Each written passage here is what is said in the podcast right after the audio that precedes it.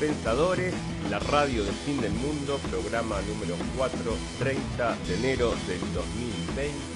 También lo hemos llamado programa número menos 16 y nos referimos a esa meta de los 20 programas llegar con algo como la gente. Gracias por estar ahí, gracias por acompañarnos en la radio del fin del mundo. Tengo que agradecerle a toda la gente que se ha sumado. Ya somos más de 20 personas. Me acaba de salir una información en Facebook felicitándome, por supuesto, porque en la radio del fin del mundo somos más, más de 20. Muchísimas gracias por estar ahí, de corazón. La radio del fin del mundo entonces hoy nos trae, vamos a estar hablando no de demasiados temas, pero sí vamos a estar tocando lo más importante con, en lo que se refiere a lo que está sucediendo en el mundo y estamos tratando de hacer eso que nosotros nos, nos hubiera gustado tener. O sea, a ver, eh, que nos hayan informado coherentemente con lo que está sucediendo en el mundo y no apoyados en una visión de la editorial, de la casa empresarial o de los poderes políticos de turno, sino que bueno, acá sin compromisos, por supuesto, estamos y vamos a tratar de hacer un análisis un poco más objetivo. Con respecto a lo que vamos a estar hablando hoy, entonces va a ser específicamente el tema del plan de paz de Estados Unidos con Israel y Palestina. Nos interesa bastante estar tratando ese tema, pero lo vamos, le vamos a dar un análisis un poquito más profundo de lo que se ha venido eh, haciendo y lo que vas a leer o escuchar o ver en los canales tradicionales. Ahí tienen siempre, siempre tienen una visión, ¿verdad? Siempre tienen una forma de apoyarse en la información que no es, no, no es, en mi opinión, estrictamente objetiva y es lo que me hace, en definitiva, lo que me empuja justamente a traerles la información desde otra forma. Entonces, vamos a comenzar con el programa de hoy. Les agradezco que estén ahí. Vamos a pasar entonces a lo que son los titulares.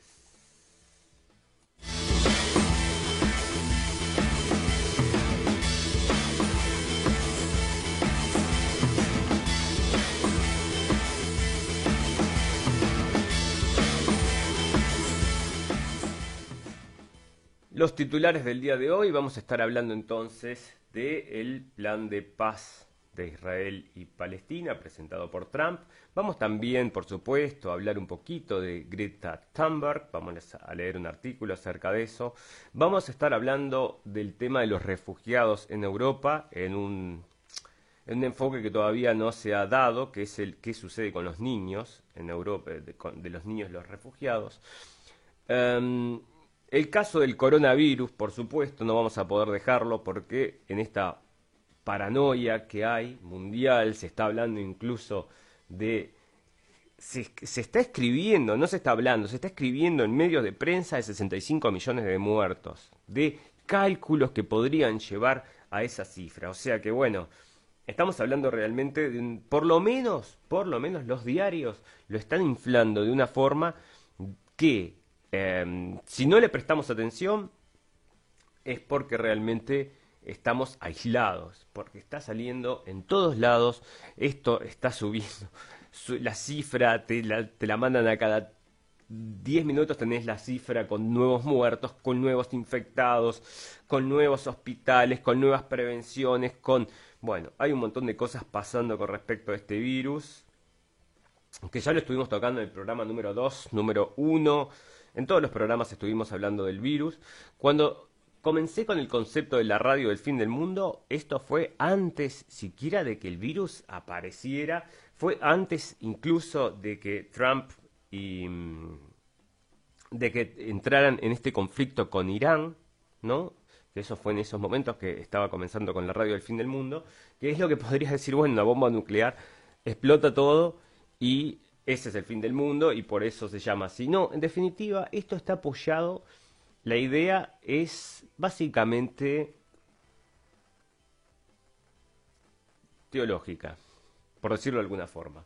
Hay mucha gente que cree, sí, que estamos en la fase final de la historia donde se están cumpliendo ciertos requisitos para llegar a esos puntos de quiebre que están anunciados incluso en la Biblia. Bueno, bueno, por supuesto, hay más casos de mm, todo el tema este del coronavirus. Vamos a estar hablando también entonces de Israel, que es la cosa más relevante de, de estos momentos. Y, por supuesto, vamos a estar haciendo un análisis más profundo de lo que he venido viendo, por lo menos. Bueno, a ver, acá tenemos entonces, vamos a comenzar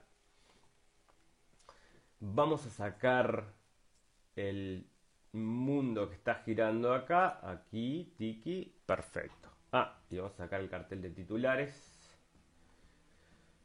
Bueno, tenemos dos circunstancias acá. Nosotros estamos haciendo una grabación de pantalla. O sea que estoy subiendo a la misma vez este audio a Evox Tuve tres reproducciones en Evox. Esa gente que nos está siguiendo por audio de texto, si después quisiera llegar a lo que son las imágenes que se emitieron en el programa, porque esto justamente el concepto es radiovisual, o sea que vamos a estar apoyándonos cuando hablamos no solamente en, las, en, las imágenes, en el sonido, sino que también nos vamos a estar apoyando en las imágenes.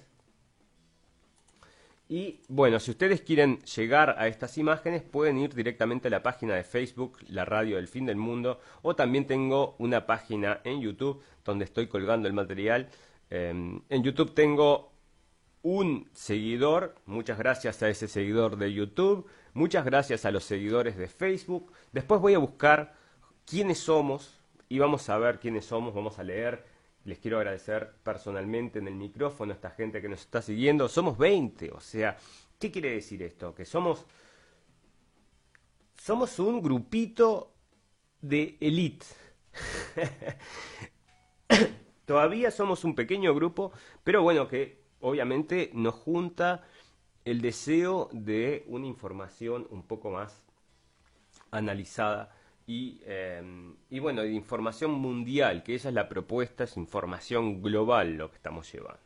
Entonces, la radio del fin del mundo comienza ahora y vamos con entonces este informe de la cadena CNN sobre el conflicto, el eh, plan de paz de Israel y Palestina. Ha sido un proceso largo y, y arduo para llegar a este momento. El domingo le entregué al primer ministro Netanyahu mi visión sobre la paz y la prosperidad y un futuro mejor para los israelíes y los palestinos. Esta visión para la paz es fundamentalmente distinta de propuestas anteriores. En el pasado, incluso las, los planes mejor intencionados no lograban detalles. También recordaremos el 28 de enero de 2020, porque en este día usted se convirtió en el primer líder mundial en reconocer la soberanía de Israel sobre zonas en Judea y Samaria, que son vitales para nuestra seguridad y crucial para nuestro legado.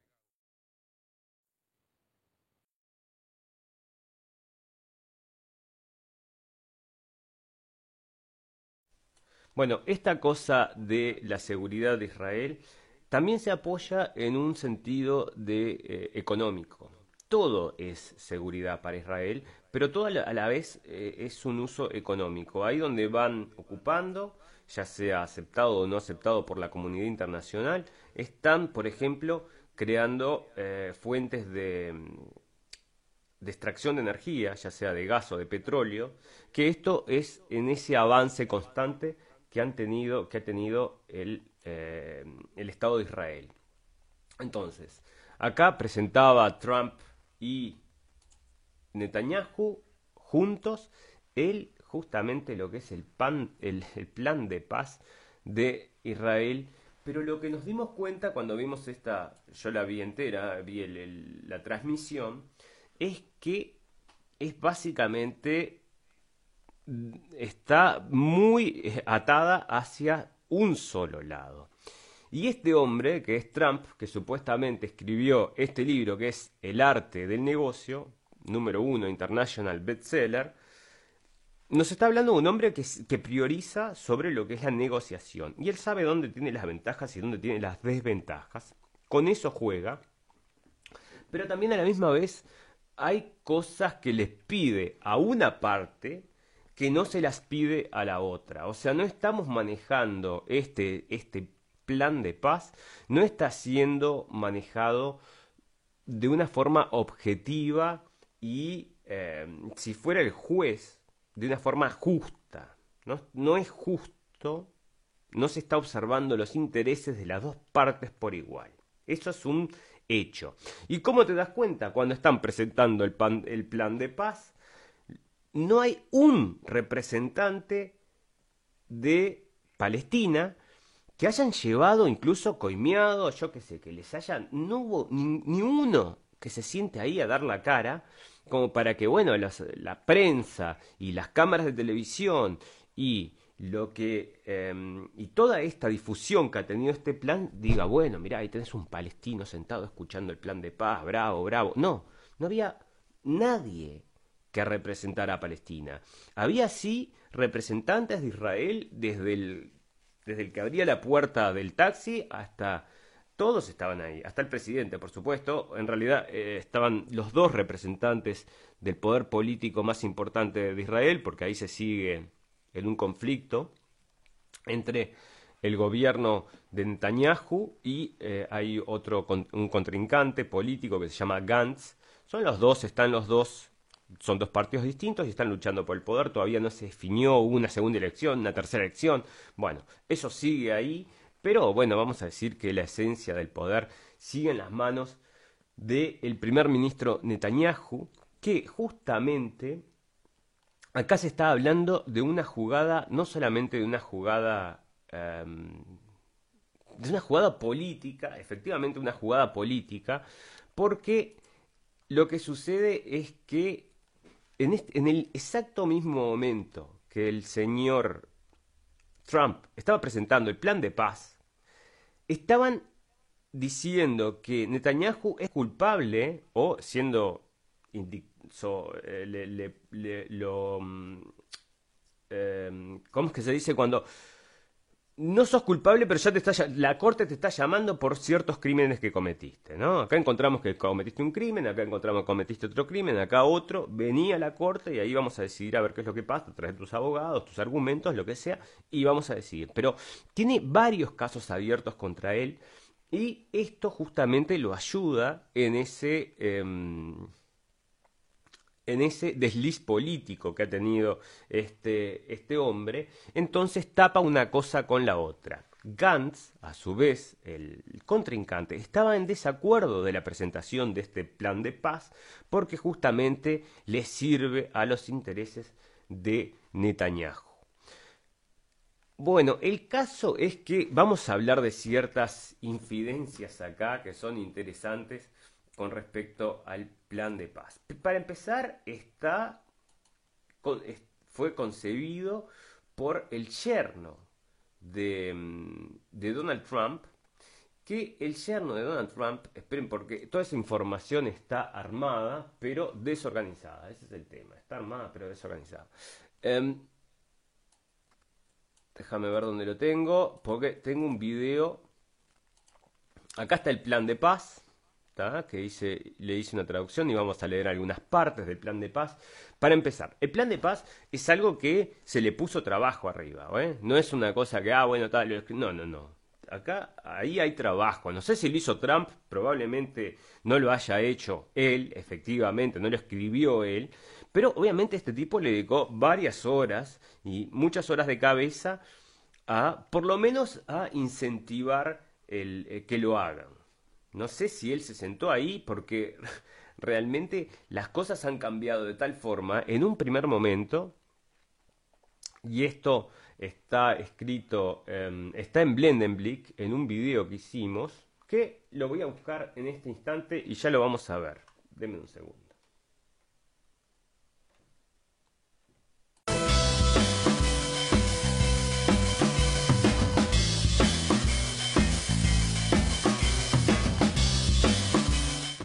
Bueno, como les contaba, el que llevó adelante, el jefe que llevó adelante la, la delegación para este plan de paz, es el yerno de Trump. Este señor, este muchacho, mm, bueno, es un hombre joven, Kushner, es el que llevó adelante el plan de paz. Pero ahora, ¿qué sucede con este muchacho? Para empezar, bueno, está casada con la hija de Trump.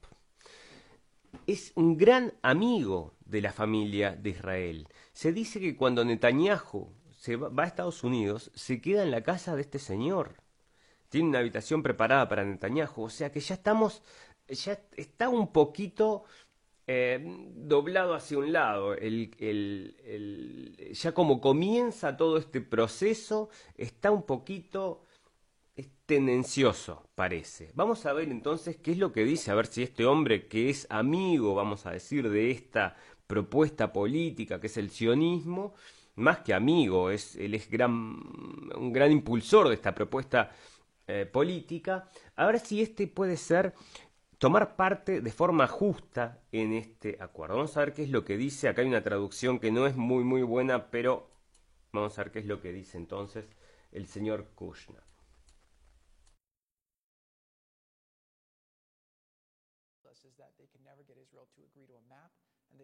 Israel to agree to a state. If we were able to accomplish those things, they'd be flexible on all the other terms.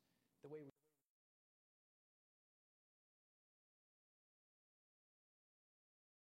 done that has angered them at times, but we've built the President Trump has built the capital with Israel. He's shown the Israeli people that he understands their issues, that he cares about their security, and it was only because President Trump's been such a good partner and they trust him that he's been able to get Israel to make historic compromises. So this creates a framework for the Palestinian leadership.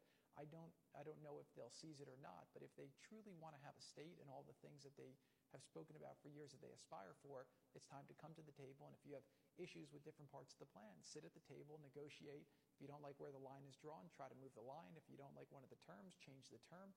But there's a lot of flexibility that can be had if they come to the table to negotiate. And there's a four-year window, my understanding. Bueno, este es un concepto que es bastante interesante, que lo maneja, se maneja desde hace mucho tiempo, que es el de negociemos. Negociemos, negociemos, negociemos, negociemos. Esa es la historia constante. Negociemos, negociemos. Lo que quieren es que se sienten a la mesa para negociar, pero bajo esta base bastante eh, sesgada o muy tendenciosa hacia un lado. Entonces, esta gente, obviamente, los, los palestinos, Obviamente que se van a sentir ofendidos, ni siquiera los invitan a las, a, las conversaciones de paz. O sea, ¿de qué estamos hablando? Es absolutamente tendencioso. Ahora, esto, bueno, esperen, vamos a terminar acá entonces con lo que está diciendo el muchacho este Kushner, que una de las cosas interesantes que plantea es que, y eso es cierto, es que los israelíes no estaban dispuestos a ceder tierras. Incluso las que han conquistado ahora construyendo, ¿verdad? Y sin embargo, este compromiso, este plan de paz, los compromete de una forma a frenar con esa expansión territorial y bueno, eso podría ser una buena cosa. Se ha hablado muchísimo acerca de este Kushner. En los círculos de pensamiento de Estados Unidos, hay que decirlo, la gente no está absolutamente feliz con todo este plan de paz, con todo esto que está sucediendo alrededor de Medio Oriente, porque se está, bueno, no en, los canales de televisión, o incluso también en los canales de televisión hay una propuesta muy fuerte que es la de Tucker, Tucker Carlson, que es un comunicador norteamericano de la cadena Fox, que es el único que no está aliado al 100% con esta idea guerrerista que todos, todos, todos tienen. En Fox, en CNN, en CNBC, o sea, hay un consenso general de las cosas que tienen que ser hechas. Por ejemplo, las guerras están todos de acuerdo con el tema este de lo, del apoyo absoluto sin, sin preguntarse nada a Israel. También están todos de acuerdo. Sin embargo, este comunicador que se llama Tucker Carlson, que es uno de los más vistos de la televisión norteamericana, está exponiendo continuamente, no de forma directa, pero de forma indirecta, que los intereses de Estados Unidos están siendo empujados por eh, los intereses realmente de Israel. Y hay muchos comentados, mucha gente que está haciendo lo mismo que estoy haciendo yo en este momento, que es hablar a través de Internet, que es generar un pensamiento, generar una discusión. Bueno, lo están haciendo en Estados Unidos, con mucho más seguidores, eh, por supuesto, digo, con millones de personas que, siguen a, esta gente, con cientos de horas de reproducción, con cientos de miles o millones de horas de reproducción en sus, en sus videos. Y esta gente es consciente de que la organización Trump es absolutamente tendenciosa hacia el lado israelí. Y lo que ha hecho esto fue llevar, por lo menos, poner arriba de la mesa esta situación, porque antes parecía, el, que, el que lo estudiaba lo sabía, pero era muy difícil que la gente, el ciudadano común, lo viera así, negro sobre, blanco, como lo está viendo ahora.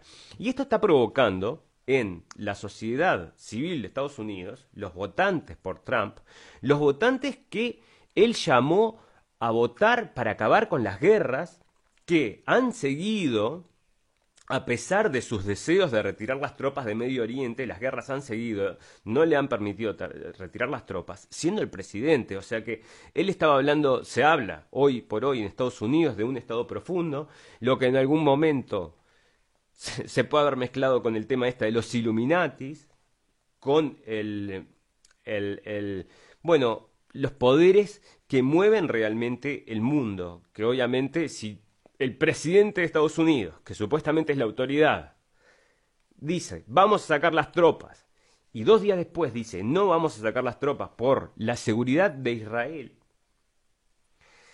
Tucker Carlson, que es este periodista que les estoy comentando, lleva a un entrevistado a hablar acerca de la situación de seguridad de Estados Unidos y por qué invertir tantísimo dinero en las guerras de Medio Oriente, porque estamos hablando de trillones de, dólares, y, no cuidar, esto es lo que hablan justamente desde un estado de traer a las tropas para empezar a cuidar sus fronteras y no estar cuidando las fronteras ajenas, así se manifiestan están llevando a la, a la conciencia pública de que los intereses de Israel están incluso sobre los intereses de Estados Unidos. Y a la gente no le está gustando esto. Entonces ayer escuchaba un, comentario acerca de uno de estos personajes de Internet y realmente destrozaban la situación, destrozaban este plan de paz, destrozaban en realidad el concepto este de alianza y rompible entre Estados Unidos e Israel. Ellos no creen en, eso, ellos creen en los intereses de su propia nación primero, en los intereses de su propio pueblo primero, y luego sí en los intereses del el resto de los países.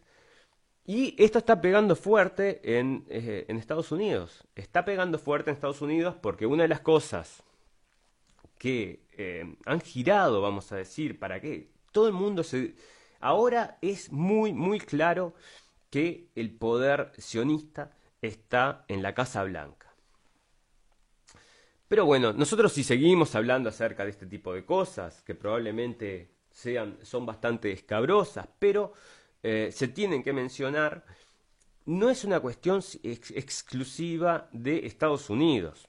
Nosotros sí, vamos a tratar de mirarnos un poco del ombligo y vamos a ver cuál es el, nuestro problema antes de ver los problemas ajenos. Esto está básicamente en muchos países del mundo. Lo podemos reconocer, por ejemplo, en Estados Unidos con este plan de paz totalmente eh, hacia un lado. En Argentina, con el tema de la AMIA, ahí tenés también una situación en la cual los poderes políticos están interviniendo a favor de ciertos intereses o a favor de ciertos discursos, no dejando avanzar la, discusión hasta cierto lado. En, Francia, en, Alemania, en Italia, en todos lados tenés un, vamos a decir que cierto poder de, estos grupos, que es más o menos poderoso según el país, pero en definitiva, mm, generalmente eh, ganan esa, esa, mm, esa batalla cultural en la cual cualquiera que se oponga a estos a esta propuesta política que ellos manifiestan puede ser considerado de antisemita. Entonces, ya al ser considerado antisemita, incluso podés perder tu trabajo, bueno, te pueden mandar preso, etcétera, etcétera. Entonces, bueno, en esa batalla cultural están entonces, por un lado, los neonazis que dicen, ¿no? La ultraderecha que dice, bueno, no queremos más guerra.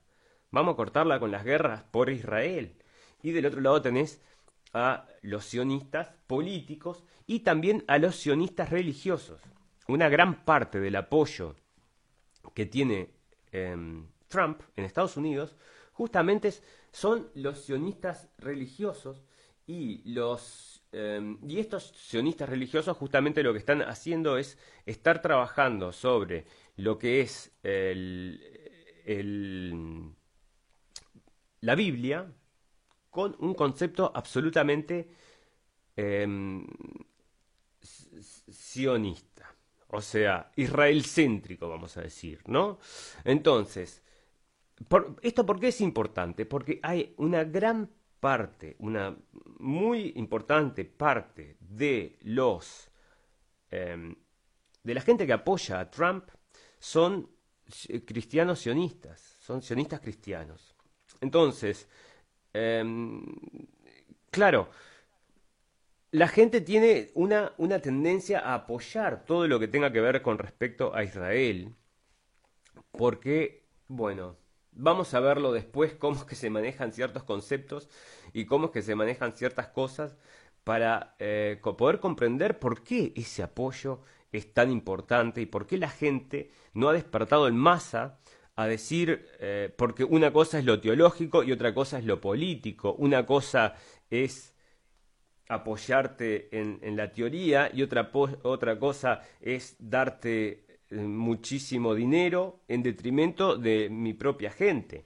Que eso es lo que está provocando justamente este, eh, este desencuentro. Que estos, justamente los, los sionistas, llaman antisemitas. Bueno, entonces, el sionismo cristiano es un movimiento surgido en el seno del cristianismo, principalmente evangélico, pero no circunscripto únicamente a esta denominación que apoya la idea de un hogar nacional para los judíos desde antes de 1948 y continúa apoyando la existencia del Estado de Israel hasta la fecha. El sionismo cristiano es la creencia entre algunos cristianos de que el retorno del pueblo judío a Tierra Santa y el establecimiento del Estado de Israel en 1948 fueron el cumplimiento de la profecía bíblica. Y acá tenemos que hablar acerca de... Yo, yo te digo la verdad, no soy un estudioso de la Biblia, no puedo hablar en profundidad eh, acerca de este tema, pero voy a comentar acerca de ciertos conceptos que sí tengo después en algún momento, porque este, este programa, la intención es que siga evolucionando en la radio del fin del mundo y tengamos, tengamos entrevistas y en esas entrevistas podamos ahondar acerca de todos estos temas. Y quiero hacer una pequeña pausita sobre lo que estoy comentando y hablar de las entrevistas. Tengo una entrevista realizada a, em, un muy interesante, eh, a un joven muy interesante, que, a un psicólogo que escribió un libro y que eh, voy a esa entrevista va a ser puesta al aire dentro de bueno esto, yo estoy esperando juntar un poco más de gente para que no caiga en el vacío o sea que la gente escuche lo que este, esta persona tiene para decir que es muy interesante que lleguen a su mm, que lleguen a los, a los contactos para conseguir su libro, si les interesa, y no que queden en el vacío, ahora son bastante pocos, así que voy a esperar a juntar un poco más de gente para empezar a emitir las entrevistas, ¿verdad? porque, eh, bueno, por respeto, realmente por respeto a los entrevistados.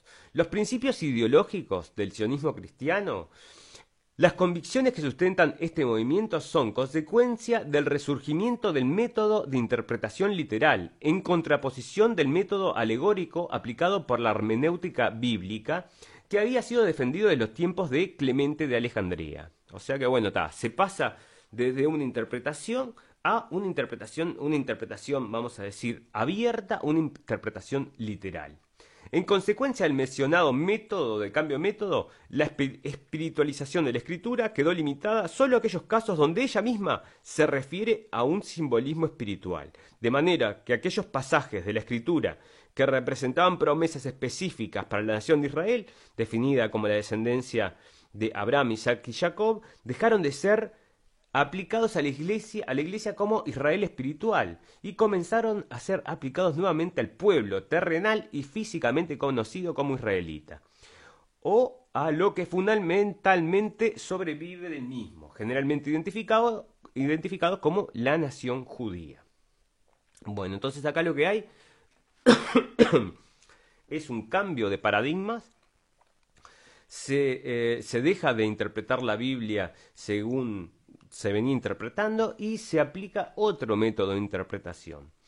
Esto sucede en Estados Unidos de forma muy importante. Es eh, uno de los países donde más ha entrado este concepto de el cristianismo cristiano. Aparte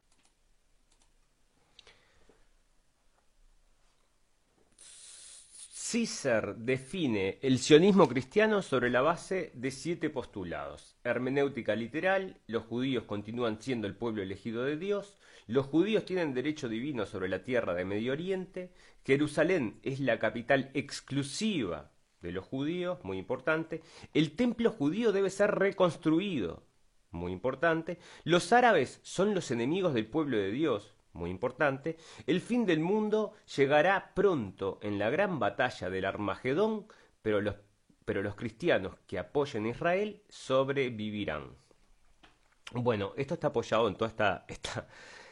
Y acá es donde tenemos que empezar a hablar un poco entonces de teología, un poco de creencias y a ver qué es lo que creen y dónde es que estamos todos de acuerdo, dónde estamos, hay pequeñas diferencias, pero en definitiva eh, son dos caminos para llegar al mismo fin. Supuestamente estamos, están los dos tratando de, o sea, los, los cristianos y los sionistas van por el mismo camino, pero el fin, en definitiva, es distinto. O sea, cómo van a terminar la, la historia son distintas, porque en definitiva lo que, lo que mm, proponen los cristianos es que la segunda venida de Cristo va a ser justamente gracias a el Armagedón y este Armagedón se va, va a surgir desde una guerra que va, se va a propiciar a través de Israel.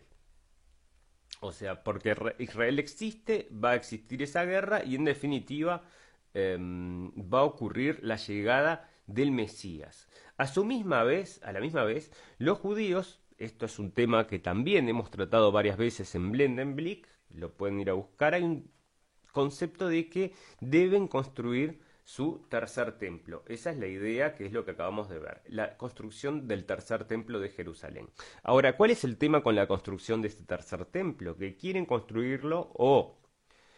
Bueno, no es que lo quieran construir, es que el lugar histórico donde estaba el templo, el segundo templo antes de ser destruido, que lo único que quedó fue la pared, una pared que es donde se van a hacer la pared de, los, de los lamentos, donde van todos los líderes políticos a, poner notitas y esto, bueno, esa era la pared del segundo templo que se destruyó, y lo que esta gente quiere hacer es reconstruir el tercer templo. ¿Ah? Esta reconstrucción del tercer templo entonces traería lo que nosotros decimos lo que sería el anticristo y lo que sería para ellos su Mesías. Ahora, ¿qué sucede con la construcción de este tercer templo? Está justamente en, el mismo lugar donde está la mezquita de la roca, donde supuestamente em, en, la creencia eh, musulmana es el segundo sitio más sagrado de, eh, la, de la, creencia y es donde eh, em, asciende al, al, cielo. Desde ahí el profeta Em, de, los, de los musulmanes asciende al cielo, desde esa mezquita que está ahí. Entonces es un lugar muy sagrado, ellos van, o sea, hay un gran tema de justamente de que se maneja, hay tres religiones en, en, este, en este conflicto y porque están los cristianos también, ¿verdad? Entonces eso lo vamos a ver ahora cuando analicemos el, el plan de paz que lo menciona bastante bastantes veces el tema este de, las tres religiones conviviendo en Israel y específicamente en Jerusalén. Pero les quería comentar algo acerca de Kushner antes de que se me vaya, porque ya que estamos hablando de creencias, que estamos hablando de teología, y cada uno es libre de creer en lo que quiera. Entonces hay gente que cree en una cosa, hay gente que cree en otra, pero no podemos descartar de que también puede existir gente de que, em, sean, por ejemplo, eh, satánicos. ¿no? Porque es una religión. En definitiva, en Estados Unidos, esto lo pueden buscar en internet, se, eh, se instaló un monumento justamente a Satanás.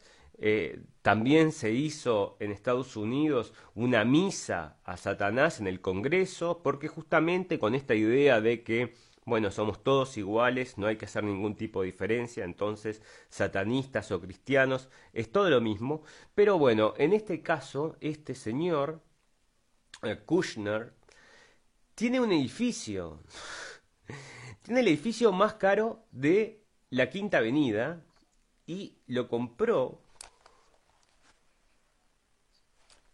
¿Eh?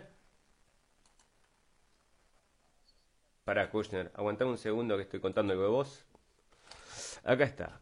Mira el edificio que compra, lo pagó de más, ¿no? Lo pagó más. El edificio 666.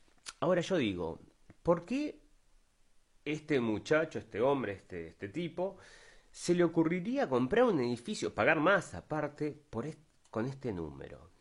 O sea, no habla bien, en mi forma de entender el mundo, no habla bien de él acá está, vaya usted a saber qué es lo que representa para ellos. Esto es un hecho. Él compró el edificio 666 de la Quinta Avenida. Ahora, ¿por qué pagó de más para tener el edificio 666? Vaya usted a saberlo. Hay una famosa película que se da, creo que es en Nueva York, de un abogado muy, muy famoso con em, este es con Al Pacino, el abogado, ¿no? Y con Keanu Reeves. Yo creo que podría ser muy parecido a eh, la oficina de este señor. Bueno, con respecto entonces a lo que son las creencias, bueno, tenemos este conflicto de creencias que ahora entre musulmanes, cristianos, eh, judíos, etcétera, etcétera, y todo confluye en Israel. Por eso es tan, es tan importante toda esta cosa.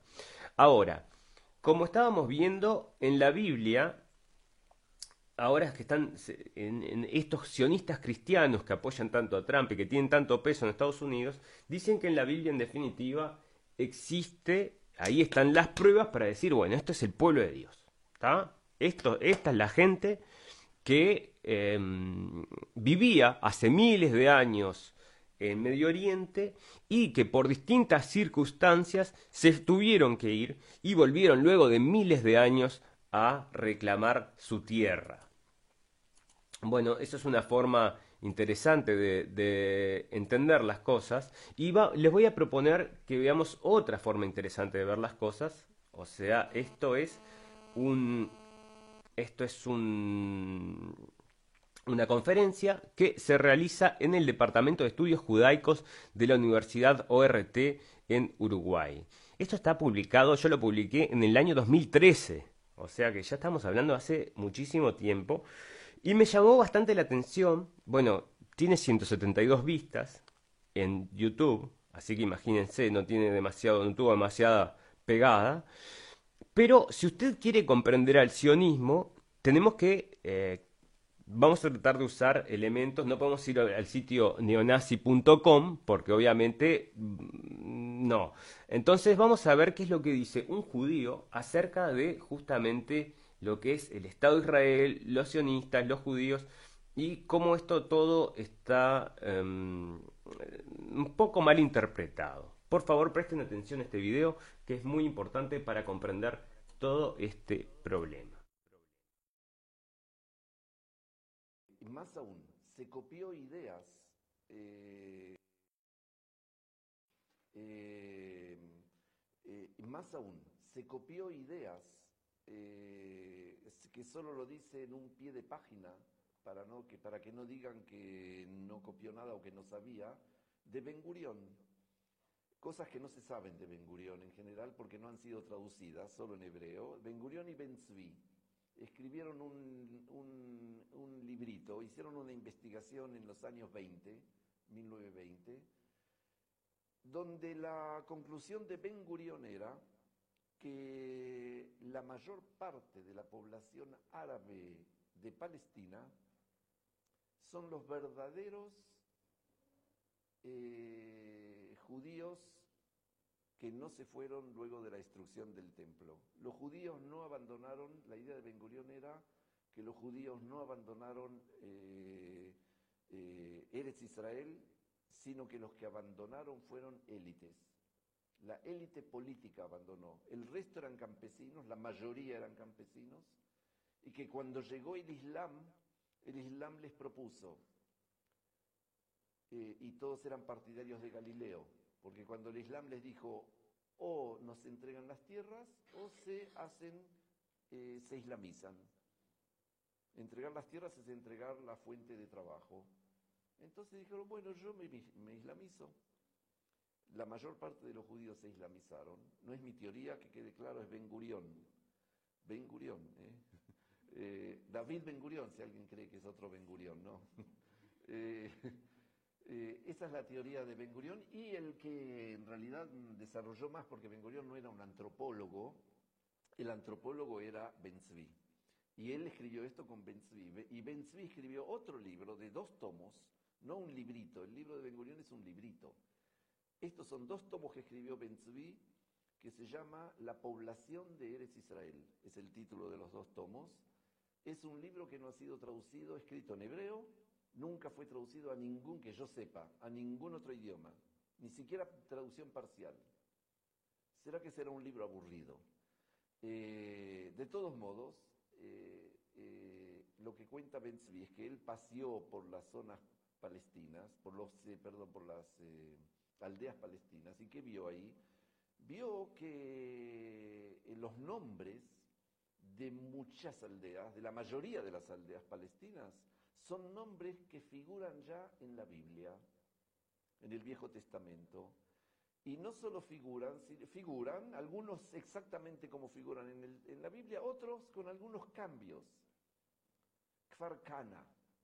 No es exactamente eh, eh, eh, Capernaum, de Kfar Nahum, es claro, no hay, no hay, no es un tema que, unos digan sí, otros digan no, no, no, está claro, solo que él lo puso blanco eh, negro sobre blanco, es decir, lo escribió, vio que conservaron los nombres, dice, en esas épocas, cuando se conquistan tierras, si viene un pueblo y conquista otro, no te conservan el nombre de la aldea, sino que destruyen todo y le cambian el nombre y le ponen el nombre que ellos quieren.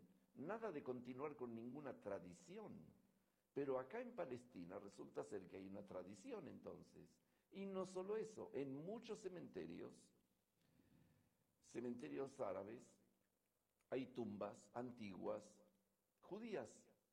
¿Qué hacen tumbas judías en un cementerio árabe? Y son las más antiguas. Es decir, ¿qué pasó aquí? Siguieron usando su mismo cementerio. Eso es todo. Eso es lo que explica.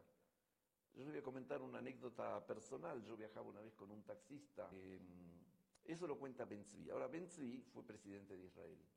Cuando lo nombraron presidente, sacaron las obras completas de Ben Zvi eh, en una edición muy buena, como esas que Horta acostumbra hacer, lindas, eh, oficial del gobierno. Las obras completas se llama, pero le faltan dos libros. Estos libros no están. Entonces, eh, yo me imagino incluso que le habrán preguntado a Benzi, oíme, ¿qué hacemos con el, tu libro Los pobladores de Eretz Israel? Ahora que sos presidente de, del Estado de Israel, porque él lo escribió en 1920 y pico. Eh, y me imagino que él habrá dicho, bueno, ¿saben qué? Déjenlo afuera. Porque ahora viene la pregunta, fíjense lo que es, ¿a quién le conviene la verdad? Esta parece ser que es la verdad ante todo. Ahora, ¿de dónde vienen? Es otra pregunta que no tengo tiempo de desarrollar. ¿De dónde vienen entonces los judíos de la diáspora?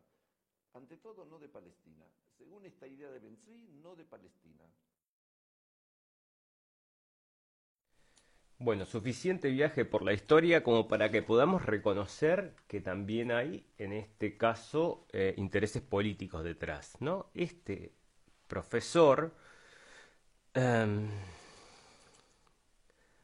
bueno, este profesor que hace esta charla en la ORT está comentando, está diciendo, él es judío ah, también, eh, está diciendo justamente lo que le, le endilgan ahora a la ultraderecha y a la ultraizquierda cuando se manifiestan en contra de la pertenencia étnica de los pobladores actuales de Israel a eh, los pobladores que habían en esa época. Entonces como que hay un salto entre las personas, o sea, no hay un salto, son supuestamente, según lo que dice este señor, que es un profesor, apoyándose en libros de los fundadores de Israel, em, está diciendo que, bueno, los, los, los, verdaderos judíos se quedaron en Medio Oriente.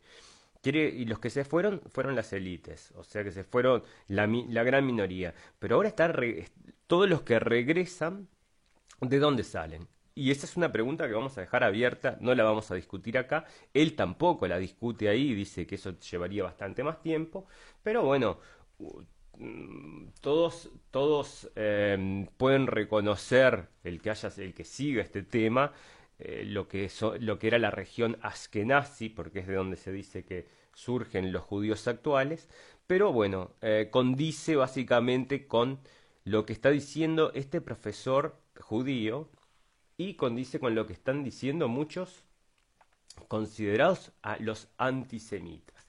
Este es un caso muy importante para conceptualizar lo que está sucediendo. Bueno, entonces, eh, con respecto al plan de paz, hay ciertas cosas que ha escrito Trump en este plan de paz que son interesantes de ver.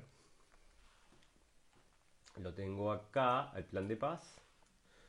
Acá está, para ustedes. Bueno.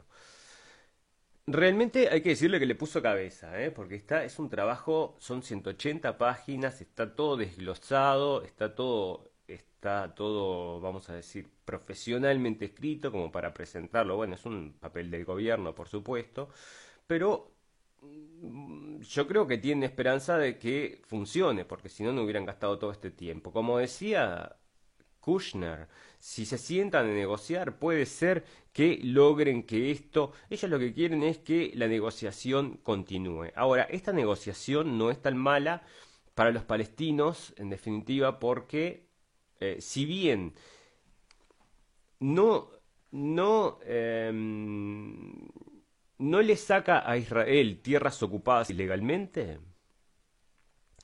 bueno, lo que propone es una paralización de todas las construcciones durante cuatro años para que los palestinos puedan definir el tema este, que se sienten a negociar y puedan definir las fronteras. O sea, ¿qué le están diciendo? Mirá, si no te sentás, vamos a seguir construyendo y al final te vas a quedar sin nada, básicamente.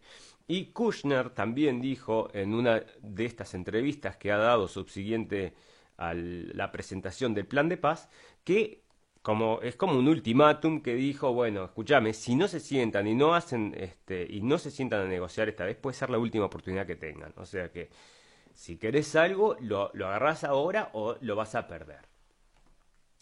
En esta en esta el plan de paz que Trump después va a llamar como visión cada vez que se que se refiere al plan de paz, se refiere a visión, ha escrito varias cosas que a mí me parecen realmente interesantes eh, y que, bueno, revelan también cierta forma de entender el mundo. Bueno, primero, quien escribió esto es absolutamente desde, desde la postura de Israel. O sea, acá no hay ni un, ni un centímetro ni dos letras que tengan que ver con los intereses de Palestina o con la visión de Palestina, o de los palestinos o de la autoridad palestina.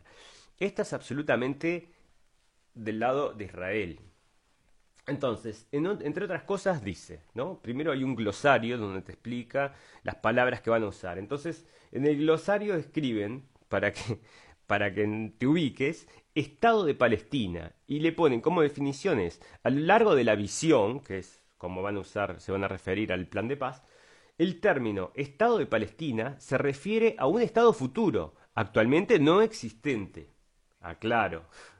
¿no? Está ahí escrito, actualmente no existente, que podría ser reconocido por los Estados Unidos solo si los criterios descritos en, en, esta visión se cumplen satisfactoriamente. O sea que los tipos dicen, Estado de Palestina, ah, no, pero nunca existió, ¿eh? estamos, nos estamos refiriendo a que si, si dicen que sí, bueno, entonces este, los vamos a llamar Estado de Palestina. Los palestinos tienen aspiraciones que no se han realizado, incluida la autodeterminación, la mejora de su nivel de vida, el mejoramiento social y un lugar respetado en la región, así como entre las naciones del mundo. Muchos palestinos desean la paz y reconocen las enormes oportunidades económicas y los beneficios sociales que les esperan si las relaciones con el Estado de Israel pueden normalizarse. Gaza es una situación muy complicada, está bajo el control de Hamas una organización terrorista y como resultado de las políticas de Hamas se acerca a, la a una crisis humanitaria. Es hora de ayudar a los palestinos a lograr un futuro esperanzador y próspero y permitirles unirse a la comunidad de naciones. Esta organización, Hamas, bueno, esto fue, eh, fueron elegidos democráticamente. Y hay un video de Ron Paul que lo pueden buscar en internet, donde Ron Paul está en inglés, no sé si estará traducido, o capaz que lo tengo en Blendenblick, lo tengo, no me acuerdo si lo traduje donde justamente lo que dice Ron Paul es que jamás fue, esto es en el Congreso de Estados Unidos, o sea que no tiene, que usar datos fidedignos, es que jamás fue iniciada por Israel. Entonces, bueno, eso lo dejo abierto para que cualquiera quiera, que quiera seguir investigando esto, pero bastante raro que el gobierno de los palestinos, Hamas, o sea, esta organización que ahora está catalogada de terrorista, fue en su momento incitada por Israel. Los principios establecidos en esta visión para la paz, la prosperidad y un futuro más brillante, o sea, la visión, están diseñados para el beneficio de los palestinos, los israelíes y la región en su conjunto. Esta visión aborda las realidades de hoy y brinda a los palestinos que aún no tienen Estado un camino hacia una vida nacional digna, respeto y seguridad y oportunidades económicas. Ahí al mismo tiempo salvaguarda la seguridad de Israel. Hoy ese concepto parece estar muy lejos de la realidad. Gaza y Cisjordania están políticamente divididos. Gaza está dirigida por Hamas, una organización terrorista que disparó miles de cohetes contra Israel y asesinó a cientos de israelíes. Bueno, obviamente acá la versión es como les decía, está sesgada, porque si escribiera un palestino sería exactamente lo contrario, y en vez de decir cientos, diría miles de palestinos. En Cisjordania, la autoridad palestina está plagada de instituciones fallidas y corrupción endémica. Sus leyes incentivan el terrorismo y las escuelas, y los medios controlados por la autoridad palestina promueven una cultura de incitación al odio. Debido a la falta de responsabilidad y mal gobierno, se han desperdiciado miles de millones de dólares y la inversión no puede fluir a estas áreas para permitir que los palestinos prosperen. Bueno, la culpa entonces está todo en las autoridades palestinas, en estos grupos que supuestamente son terroristas, etcétera, etcétera. Estados Unidos no puede... Miren esto, esto está escrito en el plan de paz. Ah, literalmente así como lo estoy leyendo, está escrito dentro de este plan de paz. Mirá, eh, escuchen esto. Estados Unidos no puede pedirle a ningún país, y mucho menos a Israel, un aliado cercano, que haga compromisos que exacerbarían una situación de seguridad ya precaria. Estados Unidos solo le pediría a Israel que haga compromisos que creemos harán en el que el Estado de Israel y el pueblo de Israel estén más seguros a corto y largo plazo. Esta visión fue diseñada con ese espíritu y esperamos que nos acompañe. Bueno, que, que este plan de paz que están presentando que obviamente están diciendo que con el tema de la seguridad, ¿verdad? Ese es el, otro apoyo de la única democracia del Medio Oriente. Tienen esos eslóganes que usan siempre. Y em, bueno, pero Estados Unidos entonces no puede pedirle a ningún país, y mucho menos Israel, cada compromiso que exacerbaría una situación de seguridad ya precaria. Bueno, no tienen problemas con pedirle absolutamente nada a Palestina, ¿no? Retirarse del territorio capturado es una guerra en una guerra defensiva es una rareza histórica. Debe, debe, reconocerse que el Estado de Israel ya se ha retirado de al menos 88% del territorio que capturó en 1967. Esta visión prevé la transferencia de un territorio considerable por parte del Estado de Israel, territorio al cual Israel ha afirmado validez legal y reclamos históricos, y que son parte de la patria ancestral del pueblo judío judío y que debe considerarse una concesión importante. Entonces, bueno, em, la visión de Israel impuesta en el plan de paz y sobre Jerusalén dice, Jerusalén es una ciudad santa para, los para las múltiples religiones y tiene un significado religioso para gran parte de la humanidad.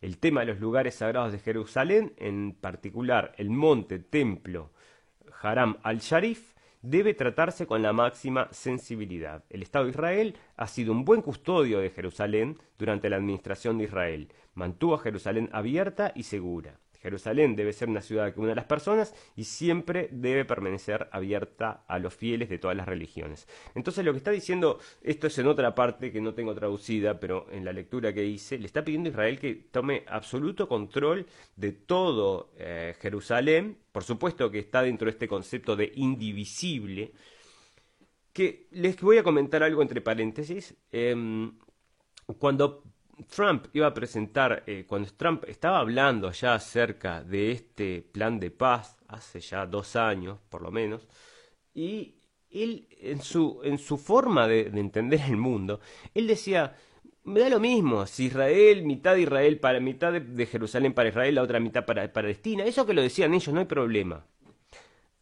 Eso lo dijo hace dos años. Ahora, ayer, cuando se fue a presentar para hablar de este tema, dijo y la indivisible Jerusalén. O sea que en este, ahí, específicamente en ese tema, eh, ha tenido absoluta, bueno, en todo, ¿no? Pero bueno, en, en ese tema particular de que es indivisible el, el, la ciudad de Jerusalén, es básicamente es el concepto que tiene el sionismo cristiano y que tienen los sionistas, básicamente. Esto acerca del sionismo cristiano me quedé, eh, me faltó la información para, para traerles, pero básicamente me gustaría contarles que hay un se escribió un libro en el año yo creo que en 1913 se escribió se reescribió la Biblia y en esa reescripción de la Biblia que hizo un abogado que ahora justamente no encontré los datos para traerlos pero que hizo un abogado ponía a era es una visión de Israel céntrica. Entonces, todo, toda la gente que ha venido desde el 1913 leyendo esta libra, eh, Biblia eh, son tienen esta tendencia a ser políticamente aliados de Israel. Bueno, acá está las fundaciones para el para el para el para una, una nación Palestina. La verdad es que les piden básicamente que renuncien absolutamente a todos los derechos porque está todo, todo, todo queda en manos de Israel, todo, o sea, si los tipos quieren desarrollar, no sé, no pueden ni siquiera recibir barcos sin pedirle permiso a Israel. No, van, quieren crear dentro de la propuesta es hacer un pequeño aeropuerto que también está limitado a los intereses de Israel. O sea, todo, todo, todo, la economía, todo, todo, todo pasa por Israel. Y en algunos casos comparten la conducción entre los palestinos y Estados Unidos, pero muy pocos. El resto está todo en manos de Israel. Y bueno, Israel está muy contenta con este plan. Esa es la gran idea que ellos han tenido de, bueno, acá mira, te presentamos lo que te vamos a dar.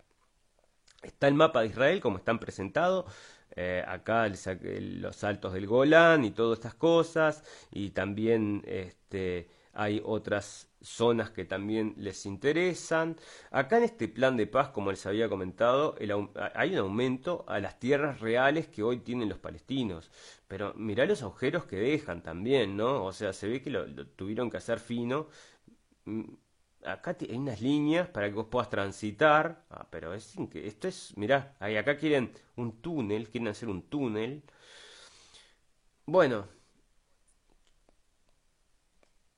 una de las cosas, vamos a ver algo positivo acerca de todo esto. este plan de paz. ¿Por qué, por qué no todo es negativo? Yo en realidad me hubiera gustado que... Eh, si, yo esperaba que Trump diera el batacazo, que mostrara que tiene eh, los intereses de humanidad por eh, delante de los intereses de, un grupo de, político de personas y que dividiera a Jerusalén. Ese era, era mi, y, si, y si dividía a Jerusalén, eso significa, bueno, no voy a seguir todos tus deseos, porque ese era el, punto más conflictivo. Y bueno, él, él dice esto, que Israel, eh, que Jerusalén es indivisible, pero a la misma vez dice que una parte de Jerusalén va a ser de, de, palestinos. Entonces no entiendo bien ese concepto, está como entreverado, ¿no? Israel indivisible, pero quieren darle unas partes de Israel de, de Israel del este, de Jerusalén del Este a los palestinos. Bueno, este es el mapa. Entonces ahí tenemos eh, las carreteras, que es la, idea es justamente darle un impulso económico a toda la zona, mucha plata, se habla de muchísima plata, este, para llevar adelante todas estas, estas propuestas económicas y sacar a la gente, en definitiva, de a los palestinos de la situación en la que se encuentran. Acá, mirá, proponen un high-tech, una industria de manufacturación industrial de alta tecnología, una zona agricultural. Bueno, no está mal la forma de verlo de Trump y en definitiva, mira, yo te digo que esto había quedado en el tintero. La cosa, lo más positivo, esto si se define así, vamos a decir que los palestinos digan que sí. Vamos a decir que los tipos dicen, no, ¿sabes qué? Perdido por perdido, agarramos, agarramos viaje. Listo, vamos. Entonces después, bueno, está, se definió la frontera con Israel, se definió todo, acá está ya está. No puede haber más expansión, no puede haber más invasión de tierras, no puede haber más construcción. Se podrían arreglar bastantes problemas si los palestinos dijeran que sí, a pesar de que eh, son los más frágiles en esta situación son los palestinos, los que más pierden en esta situación son los palestinos, pero aún así, aún así, por lo menos se contiene al Estado de Israel de una forma porque en definitiva, justamente lo, como, como lo marcan ellos mismos, es el primer y único Estado judío del mundo. Y bueno, ¿qué quiere decir? Si es el Estado judío, quiere decir que están basados en sus creencias. No, o sea que están basados en una creencia religiosa. En esa creencia religiosa está el tema esta de la construcción del tercer templo. Pero también está el tema de Judea y Samaria, o sea, de que eh, el territorio histórico de Israel era muchísimo, muchísimo más grande que esto, este territorio que tienen ahora, sino que era muchísimo más amplio.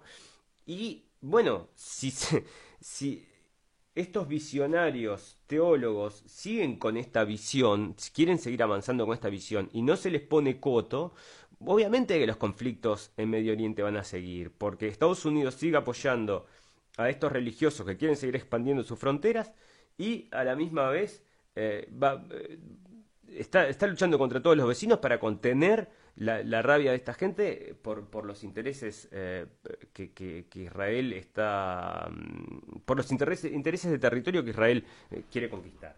Entonces bueno por eso yo mm, o sea Mira, yo el territorio es poco y todo, pero bueno, si, si esto se pudiera acabar de una vez por todas, si pudiéramos liquidarlo una vez por todas, o sea que, bueno, está, se terminó el tema Israel-Palestina, ahí, es más, ¿sabes lo, ¿sabés lo que estaría buenísimo? Que no tengan fuerza eh, militar propia los, los palestinos, porque eso está en todos lados, ¿no? No pueden tener ni un chasquibún, ¿no? No pueden tener nada para defenderse, nada de militares, nada de defensa propia, eso está absolutamente eh, de plano marcado de que, eh, bueno, no va a tener, por ejemplo, no va a tener un, ejército.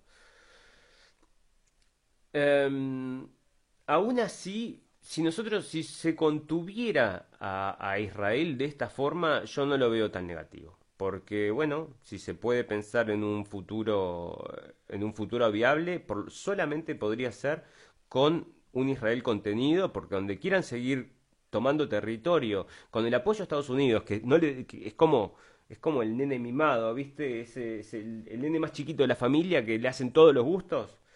Aunque quiera lo más, la locura más, no sé, lo que se, lo que se le ocurra le dan. Bueno, así es Israel con Estados Unidos.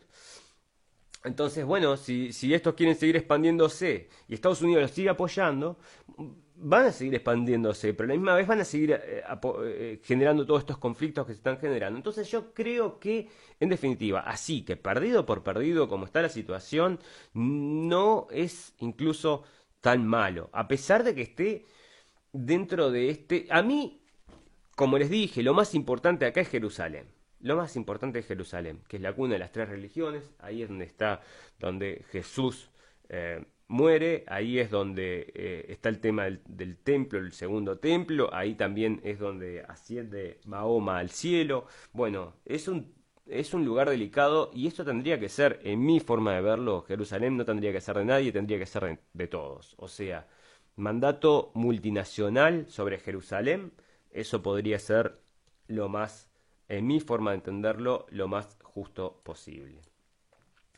Bueno, pero con respecto, bueno, ya le dimos bastante a este tema del plan de paz, estuvimos hablando de Kushner, eh, estuvimos hablando de los evangelistas, el apoyo de los evangelistas, pero también tenemos lo que es el apoyo político.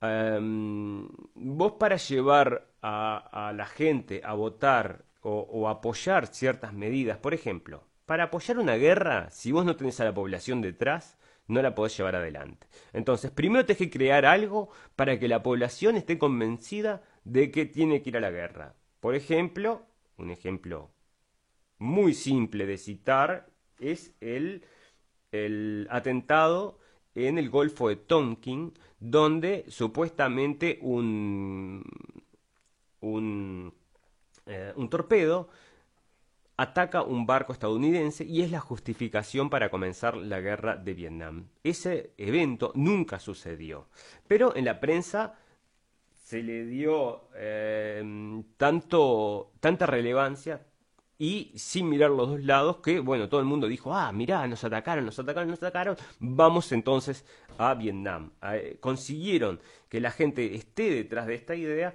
con cierta información. Bueno, lo mismo sucede con todo este movimiento político que es el sionismo. Vamos a, ver cómo es que maneja el sionismo la realidad y cómo es que maneja la ficción para atingir al público más amplio posible. La gente se informa muchísimo más a partir de una película que, que, lo hace a través de un informativo.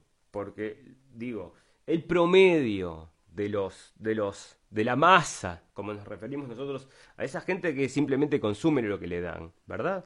Ese promedio de la masa entiende la realidad a partir de lo que le van mostrando. Entonces, por ejemplo, ¿cómo mataron a Bin Laden? Ay, no sé cómo lo habrán matado. ¿Te vas a ir a leer todos los artículos que existen? ¿Vas a hacer una búsqueda en internet? No, voy a ver la película. Eh, hay una película que hizo esta, bueno, una, una directora, de cine, eh, Bigelow, se llama así, em, que era la ex mujer de James Cameron.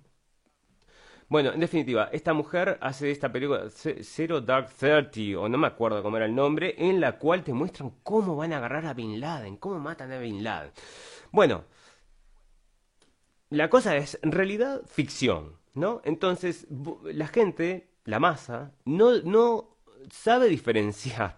Ellos dicen, bueno, yo confío en la, en la buena voluntad de esta señora Bigelow en traerme la información lo más concreta posible, lo más eh, cercana a la realidad posible. Eso es lo que la gente cree. La gente común no, no va a sentarse en el cine a esperar de que haya una propaganda política dirigiendo sus pensamientos hacia un lado o hacia otro. Ellos van a entretenerse, pero toda esta las campañas políticas igual les atingen, sean conscientes o no sean conscientes. Y eh, eso, ah, me estoy refiriendo a la gran masa, ¿no? Y la masa es la que en definitiva hace la diferencia con sus votos. Y bueno, a esta gran masa se le da cierta información a través de las películas, pero la realidad es absolutamente otra cosa.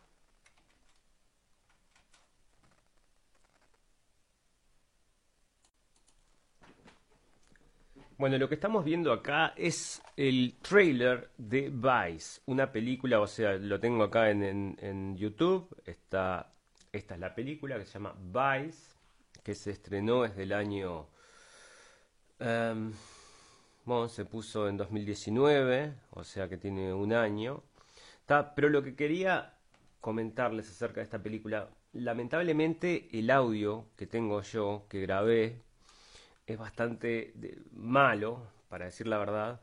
Pero si quieren buscar esta escena, o si no, voy a tratar de subirlo más tarde. No sé, tengo que arreglar el audio este a ver si se escucha. Vamos a subir acá. A ver, vamos a mostrar cómo la, esta película, Vice, que habla acerca de Dick Cheney, te muestra los entretelones y qué es lo que sucede eh, en la Casa Blanca. Pero em, tiene justamente este, quiero, quiero que veamos cómo es que se maneja este concepto de la ficción y la realidad, ¿ok? Vamos a ver entonces cómo le presentan al público, a la masa, el tema de las em, de Irak en, eh, en esta película Vice. Ah, no, no está acá. Perdón, perdón, perdón, perdón, perdón. Eso está acá.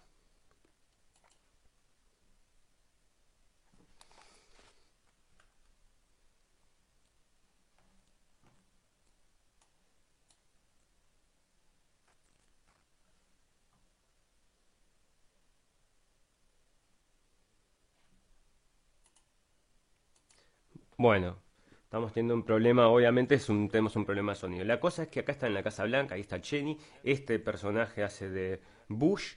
Entonces, cuando le están comentando, bueno, acerca de que quieren ir a atacar a Irak, Condoleezza Rice, representada por esta muchacha, por esta señora,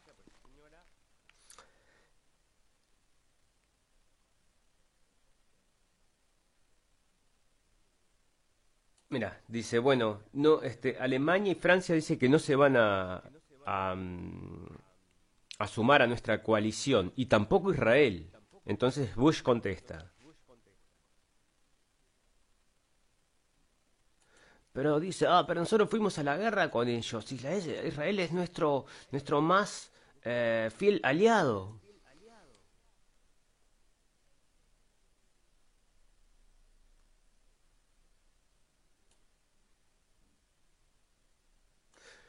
Dicen que una invasión de, esto supuestamente es lo que dicen los israelíes, dicen que una invasión de Irak va a desestabilizar la, la región y, y le va a traer nuevos eh, compromisos. Bueno, la cosa es que esto, le están lavando, están diciendo, no, Israel no quiere saber nada de ir a la guerra con Irak. ¿Cómo se te puede ocurrir eso, Bush? Eso es lo que pasa en esta película. Vamos a ver qué es lo que pasa en la realidad.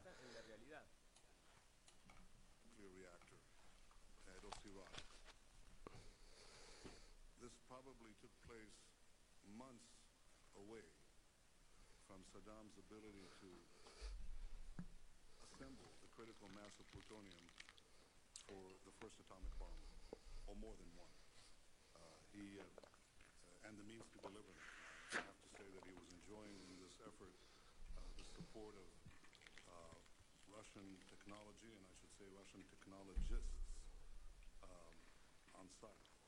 Uh, they were a, principal source, and other regimes, uh, uh, including North Korea, were su- supporting that effort as well. The uh, establishment of, uh, of weapons of mass destruction, including nuclear weapons. And today, the United States must destroy the same regime because a nuclear armed Saddam place the security of our entire world at risk. There is no question whatsoever that Saddam is seeking and is working and is advancing towards the development of nuclear weapons. No question whatsoever. We don't want the smoking gun to be a mushroom cloud. the read we get on the people of Iraq yet. Bueno, casualmente ahí estaba en esta compilación que hice hace muchísimos años. Estaba Cheney, también el mismo personaje que de la película. Pero como pudimos ver, entonces en la película, em, ¿dónde es que está?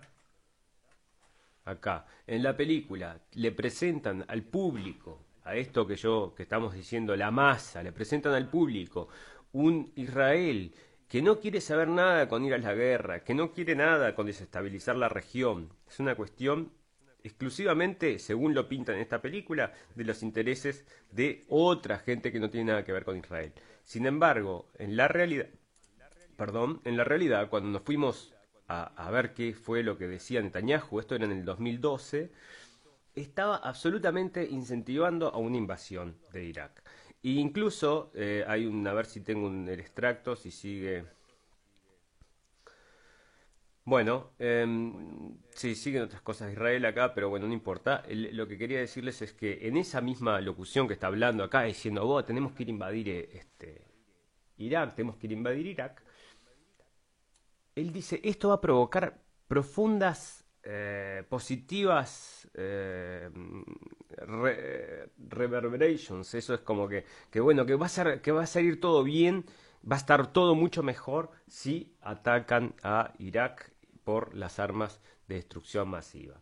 Entonces, acá tenemos cómo es que la masa se cómo le presentan la información a la masa a lo que es la información en realidad. Entonces no puede la gente diferenciar, lamentablemente, lo que realmente les conviene, porque están justamente sesgados en sus opiniones. Hoy estuvimos hablando un poquito de eh, Tucker Carlson. Este personaje es eh, justamente es uno de los principales opositores a esta idea de eh, estar con los ejércitos alrededor del mundo, de estar apoyando regímenes o estar llevando a los militares norteamericanos para apoyar otros gobiernos. Él es básicamente un, como hablábamos el otro día, un patriota, un nacionalista.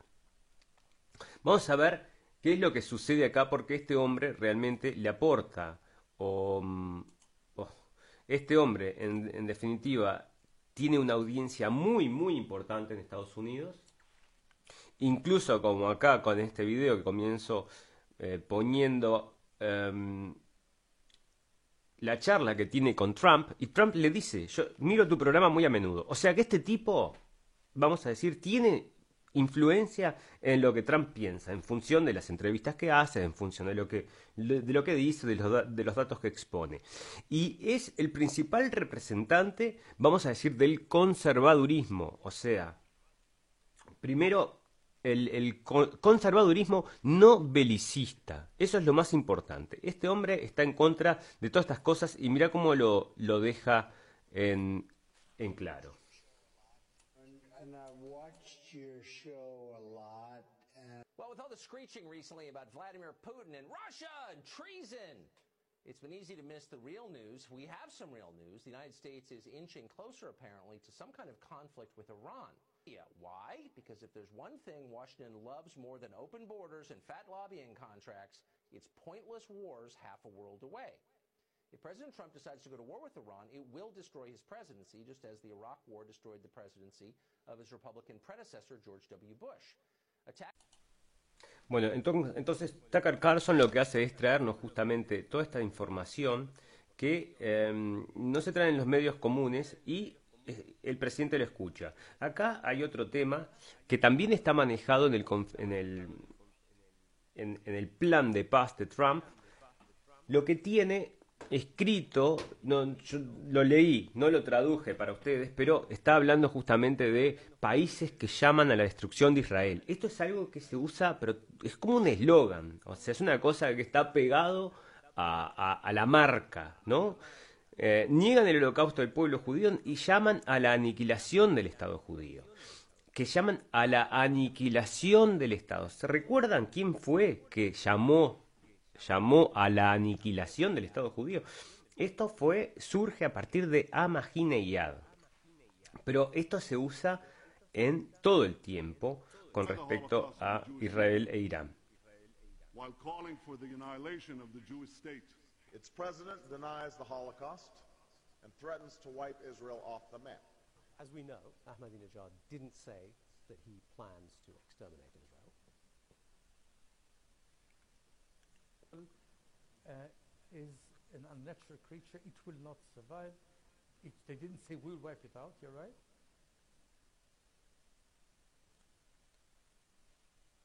Bueno, lo que estamos haciendo acá justamente es traer, a- en, ese momento, estamos hablando de hace muchísimos años, hace como 10 años que sucedió esto, ¿no? Que estaba Maginellad en el poder. Entonces el tipo dijo, Israel es un elemento no natural y que va a ser borrado de las páginas de la historia. O sea, lo que quiso decir es que, bueno, dentro de, yo qué sé, 200 años, ni en 100, 200 años no va a existir Israel. Eso es lo que está diciendo. Pero no está diciendo yo lo voy a destruir, está diciendo eh, eh, está insinuando que la destrucción básicamente se va a dar por sí sola. Y empezaron con todo con que quería destruir Israel. Entonces, bueno, este, este, en The Guardian sacan este artículo diciendo que no, que no, no está diciendo, que no está llamando a la destrucción, está diciendo eh, este país va a ser borrado de las páginas del tiempo. Esa es la traducción literal que, que usaron. Y todos, y hasta el día de hoy, incluso en el plan de paz, está escrito, a pesar de que acá está la traducción con el The Guardian, con el artículo, con todo lo que se ha hablado acerca de este tema, a pesar de eso, está dentro de la propuesta esta de paz que eh, Irán llamó a la destrucción de Israel. Bueno, con lo que estamos hablando con respecto a la película y cómo se manejan los conceptos, es muy importante ver cómo nos eh, condicionan la verdad en función de la ficción. Eso es muy, muy, muy importante porque por distintos temas, eh, pero por ejemplo en, la construcción de la psiquis de las masas, de, las respuestas a ciertas preguntas que ni siquiera se hacen porque simplemente están en la televisión. Acá tenemos entonces también lo que les comentaba hoy. Otra de las cosas que se manejan en el plan de paz, que dicen en el plan de paz, dicen, bueno, jamás es una organización terrorista. Vamos a ver qué dice Ron Paul acerca de esto. Es una traducción que también traduje hace mucho tiempo, pero a este tipo...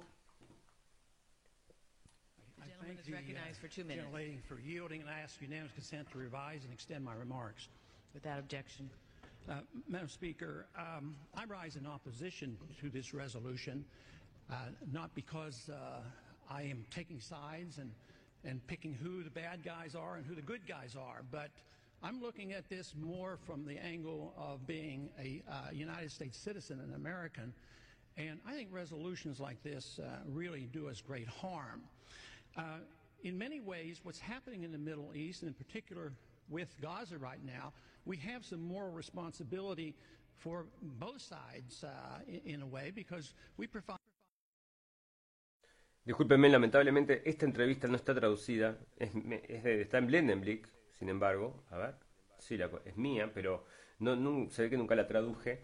Pero acá justamente lo que está, eh, lo que está diciendo es esto, es que, eh, bueno, él no, no, toma parte en este conflicto, no quiere tomar parte en este conflicto como americano, pero que mucho de lo que está sucediendo en Medio Oriente es en parte culpa de eh, los norteamericanos.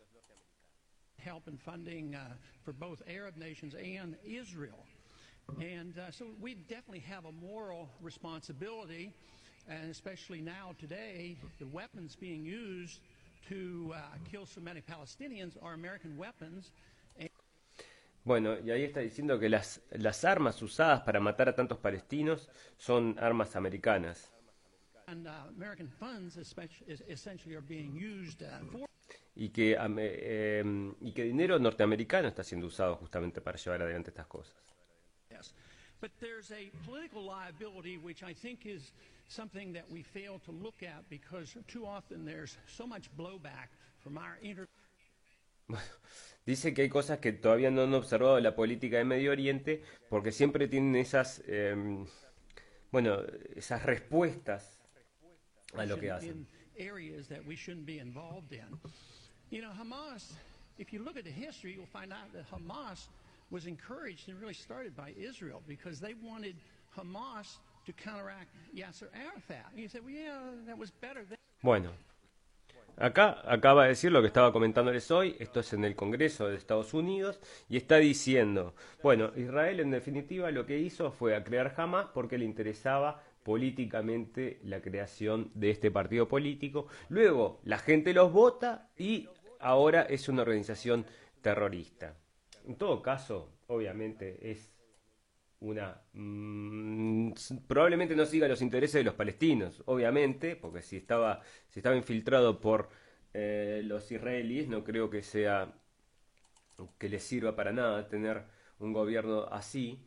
Pero bueno, en definitiva son cosas que hay que tener en cuenta a la hora de observar todo lo que es este plan de paz y cómo es que se ha em, desarrollado. Bueno, creo que hasta acá estuvimos hablando entonces del plan, estuvimos hablando del territorio, estuvimos hablando de la posición política, estuvimos hablando de cómo se manejan eh, los medios y la información que les llega a las masas. Estamos, estuvimos hablando también de religión. Tenemos acá, eh, bueno, no tengo, no, no, sé por qué no carga el video este, este programa, pero en definitiva, allá hay un, el pastor más, más eh, famoso de todos, que congrega miles y miles y miles de personas en los estadios. Uno o uno de los más famosos se llama John Hagee. Y este tipo es, pero 200% Israel. Entonces, claro, toda esta gente, esto es el sionismo cristiano que hablábamos hoy, y empujan a todas estas masas de creyentes a, hacia una posición política, en definitiva. Bueno, acá hay un artículo del Haaretz que dice cómo, cómo se va a ver el, el plan de, de, Trump y te ponen también, tenían unas, unas, em, unas gráficas y todo lo demás. Eso está en el artículo. Si quieren pueden ir a visitarlo. Si, les, si, tiene, si hay algo más para aportar acerca de estas, de estas cosas. Todo, todo eso que les conté acerca del Kushner 666 y todas esas cosas no les van a salir en, en los diarios. Em, ya un día después de que, de que están con el... Mirá, eh, enero 30, o sea que esto es hoy. El, los, los encargados... Bueno, mira, el, los el envoys, ¿cómo es que se llama esto? Eh, bueno, esta es la Cancillería, ¿ok? La Cancillería de Estados Unidos le dice a los, a los líderes judíos que el, Estado palestino no va a pasar en el futuro cercano. O sea, ¿viste? Van para adelante y para atrás como... ¿Qué, querés que te diga? Em, son bastantes los intereses que están acá en juego. Vamos a ver cómo evoluciona esto. Ya le vimos una mirada por arriba, por lo menos estuvimos viendo un poco más de lo que pueden analizar los canales de televisión, así que espero que haya despertado tu interés y que te haya eh, aportado en algo. Vamos a terminar entonces con este tema, vamos a seguir con el resto porque hay un montón de cosas para hablar y quiero tocarlas todas, pero em, bueno, obviamente estamos con poco tiempo.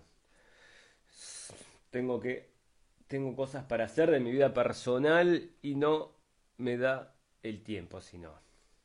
Bueno, estábamos, entonces dijimos que el tema coronavirus también está em, llamando la atención en el mundo entero, entonces está mandando expertos desde Estados Unidos a China.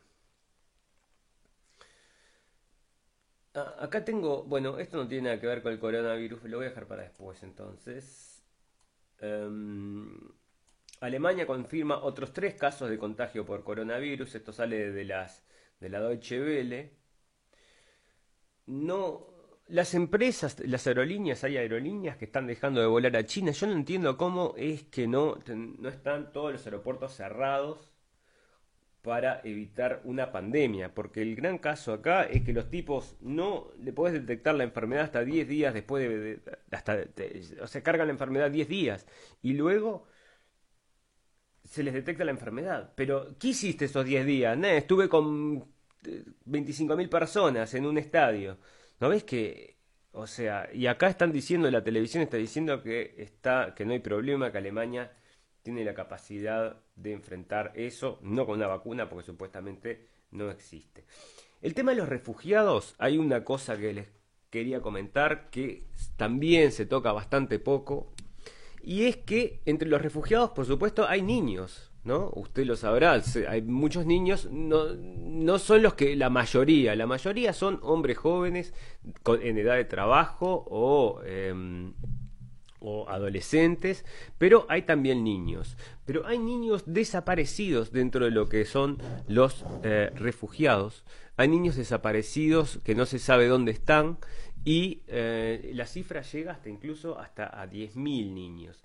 Esto es un negociazo para los pedófilos, para los traficantes de órganos, para todo este tipo de gente. Como no hay ningún papel de nada, vos podés venir con un niño desde donde sea, en Medio Oriente, lo agarrás, lo subís a una barca y llegás a Alemania o llegás a cualquier lado y nadie te pide un papel porque, bueno, supuestamente estás corriendo por la guerra, abre las puertas a un tráfico y, es, es, realmente un peligro muy importante.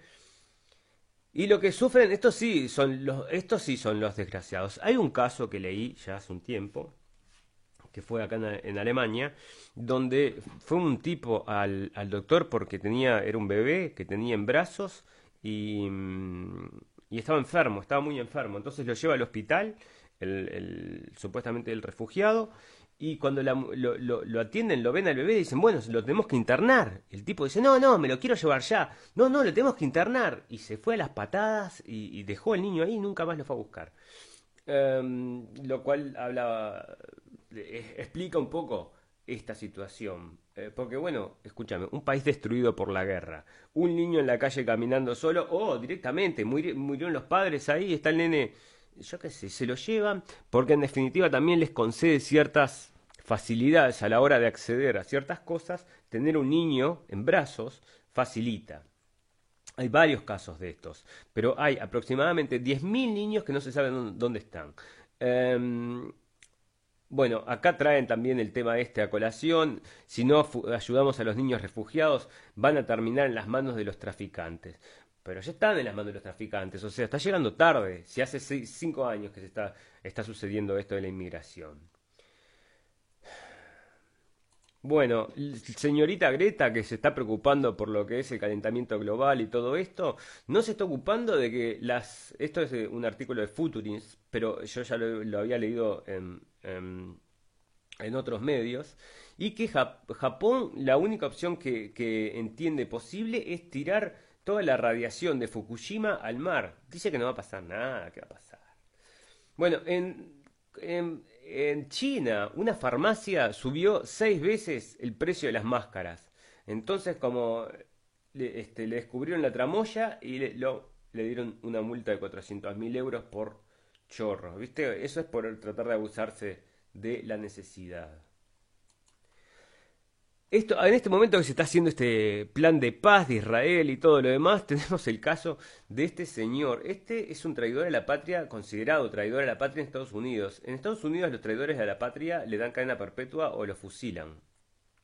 Este señor lo que hizo era, era un, es un norteamericano, pero estaba espiando para el Estado de Israel y eh, parece que ahora lo van a liberar y lo van a dejar ir a Israel. O sea que Donald Trump va a permitir que este traidor supuestamente a la patria, supuestamente, ¿no? Porque parece que no, parece que estaba trabajando para su patria, para Israel y no para Estados Unidos, entonces no cae entre esa categoría, pero bueno, eh, cae dentro de la categoría legal en Estados Unidos de eso. Entonces parece que lo van a liberar. Este hombre tendría que estar en la cárcel por haber eh, robado eh, inteligencia armamentística.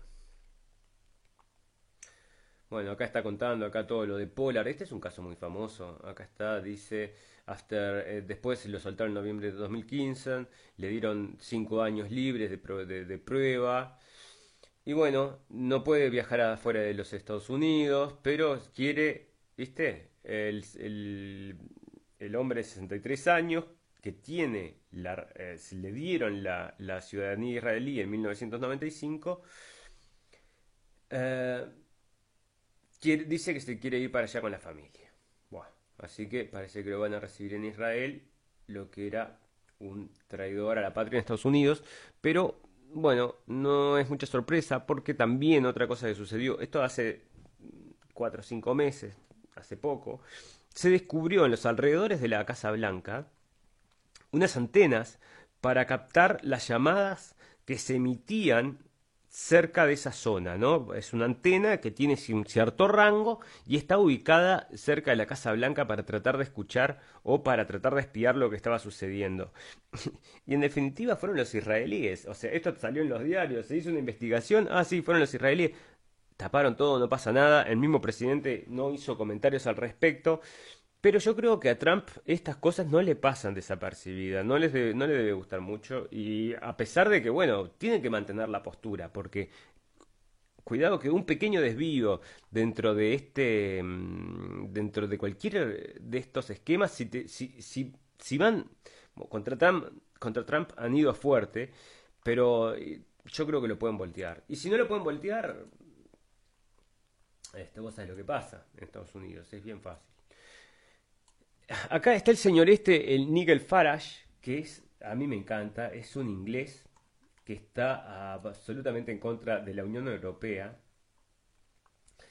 Este, es uno de los primeros eh, que, que vamos a decir que eh, pro- promovió todo esto del Brexit. Y es un personaje, realmente es un personaje. No lo tengo traducido.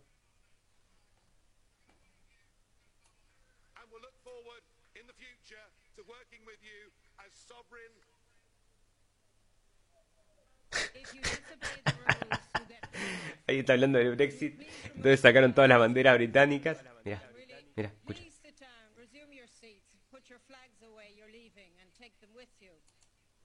¿Viste? Andate, te vas y toma las y llevate las banderas contigo. ¿Sabes por qué? Porque justamente, mirá el artículo, mirá cómo lo, lo ponen en el artículo este. Dicen, Nigel Farage, este, Raved, o sea, que hizo, que, que festejó el ah, sobre el populismo en el Parlamento de la Unión Europea, justo después de que hablara una sobreviviente de Auschwitz. Bueno, o sea, el tipo está hablando del Brexit y antes se, se manifestó una señora, aparece acerca de Auschwitz. Pero no podés agarrar, viste, están atan, atan las cosas de los pelos, porque realmente, ¿qué tiene que ver una cosa con la otra? Pero claro, como está hablando de nacionalismo, como está mostrando banderas que representan la de su país, eh, la- las de Inglaterra, entonces ese nacionalismo está prohibido. Ah, después de, de... Bueno, pero acá estamos viendo y todo el mundo está siendo testigo del nacionalismo más potente del mundo está en Israel y, y sobre eso no dicen nada. Sin embargo, el, el, el- el patriotismo o el nacionalismo de cualquier otro país no está bien visto y sin embargo el nacionalismo de Israel sí está bien visto. Y incluso cuando es una teocracia, ¿no? Es, es bastante eh, paradójico. Eh, en- no hay nadie que informe acerca de lo que está pasando en Francia. Vos sabés que me hace enojar, porque eso me llega todos los días. La gente que sigue a RT también le ha llegado, porque está, todos los días, están todos los días manifestándose en Francia. Todos los días, hace como 63 semanas, que salen los chalecos amarillos y siguen y siguen y siguen y siguen. No les dan ni dos minutos de prensa, nada, nada. El otro día leo un artículo en una- un diario uruguayo que no informa nada acerca de lo que está sucediendo en Francia, que gente está saliendo a la calle en masa a criticar la- el modelo económico este de Macron. Leía en un diario uruguayo decía, em, jun- eh, grupo de gente ataca restaurante donde Macron eh, va a cenar con su mujer o algo por el estilo. Entonces, pero claro, no estaba, no está contando todo el contexto, que la gente está protestando hace 30, hace 64 semanas, que están todos, este, que hay un movimiento social importantísimo en contra de todas las políticas. Eso no dice nada. Están diciendo, un grupo de gente va y ataca el restaurante donde estaba Macron. O sea, si no lo pones en contexto, es muy difícil que la gente luego, cuando vea la verdad, te crea. Todo, o sea, si, sos un diario, tenés que informar. No están informando, están diciendo solo una parte de las eh, de la realidad. Y bueno, vamos a terminar el programa porque algún momento hay que terminarlo. Y este es el momento y lo vamos a terminar con la frutilla de la torta. Para, vamos a poner un efecto. Ahora sí, a ver dónde están. Acá. Eh, a ver, ¿qué tenemos para ustedes? Son horribles, la verdad es que me tendría que conseguir uno más buenos. Pero esto es lo que tiene. Ahí, mirá. Vamos a terminar entonces con Greta Thunberg. ¿Eh? Bien, ¿eh? Bien. ¿Se escuchó o no se escuchó nada? Bueno. Greta Thunberg. Greta Thunberg registra su nombre y el de su movimiento como marcas comerciales. La activista sueca Greta Thunberg anunció que registrará tanto su nombre como el de su movimiento Viernes para el Futuro, o sea, Ah, ella está... o sea, como marcas comerciales. Según explicó la propia Greta, algunas personas están constantemente, constantemente utilizándolo con, fines comerciales sin ningún tipo de consentimiento. A través de Instagram sostuvo que registrar las marcas per- permitirá proteger el movimiento y sus actividades. Desafortunadamente, todavía hay gente que trata de suplantarme o, justificar falsamente que me representan para poder comunicarse con políticos, medios de comunicación, artistas, etcétera. Por favor, tener esto en cuenta, añadió. Bueno, hay que tener eso en cuenta porque eh, parece que está perdiendo dinero Greta y su familia, así que está bien que haga su marca y después que salga la Barbie Greta y todo este tipo de cosas. Les garantizo que yo no tengo interés alguno en marcas registradas, pero esto tiene que hacerse.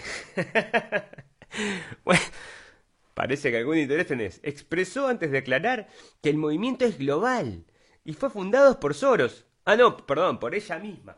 Pertenece a todos aquellos que quieran formar parte de él, especialmente a los jóvenes, y no debe ser utilizado con fines comerciales. Me han robado mi infancia, pero no me van a ro- robar mi juventud eh, con dinero. Las huelgas y manifestaciones contra el cambio climático realizadas en diversas ciudades de todo el mundo se inspiraron en la protesta semanal de Thunberg a las afueras del Parlamento sueco en Estocolmo que comenzó en agosto de 2018. Desde 2018 empezó y ya está, la conoce hasta Peteco, está haciendo más plata que los Beatles.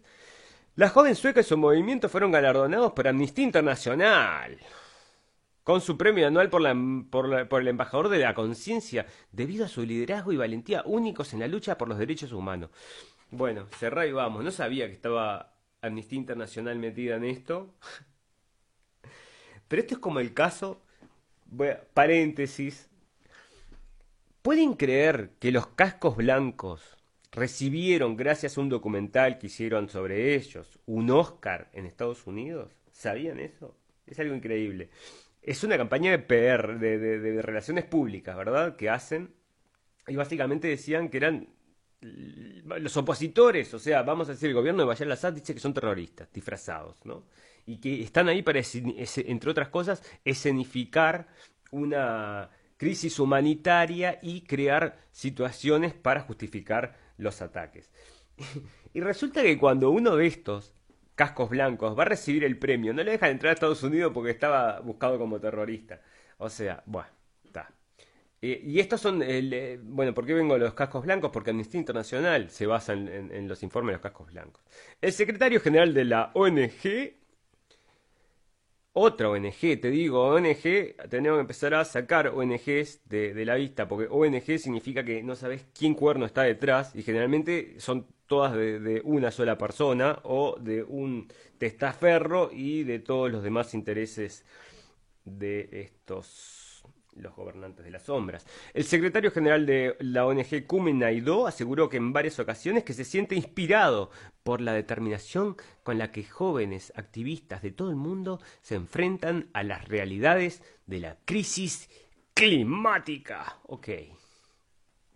Vamos a terminar entonces sabiendo que el mundo se está por destruir, tenemos un virus a las puertas, tenemos una guerra nuclear que puede suceder, hay 10.000 cosas pasando, pero el calentamiento global va entonces, por suerte, por suerte, va a generar el dinero para que Greta, que perdió su infancia, no pierda su juventud y la pueda pasar con vaqueros Calvin Klein y con autos Audi.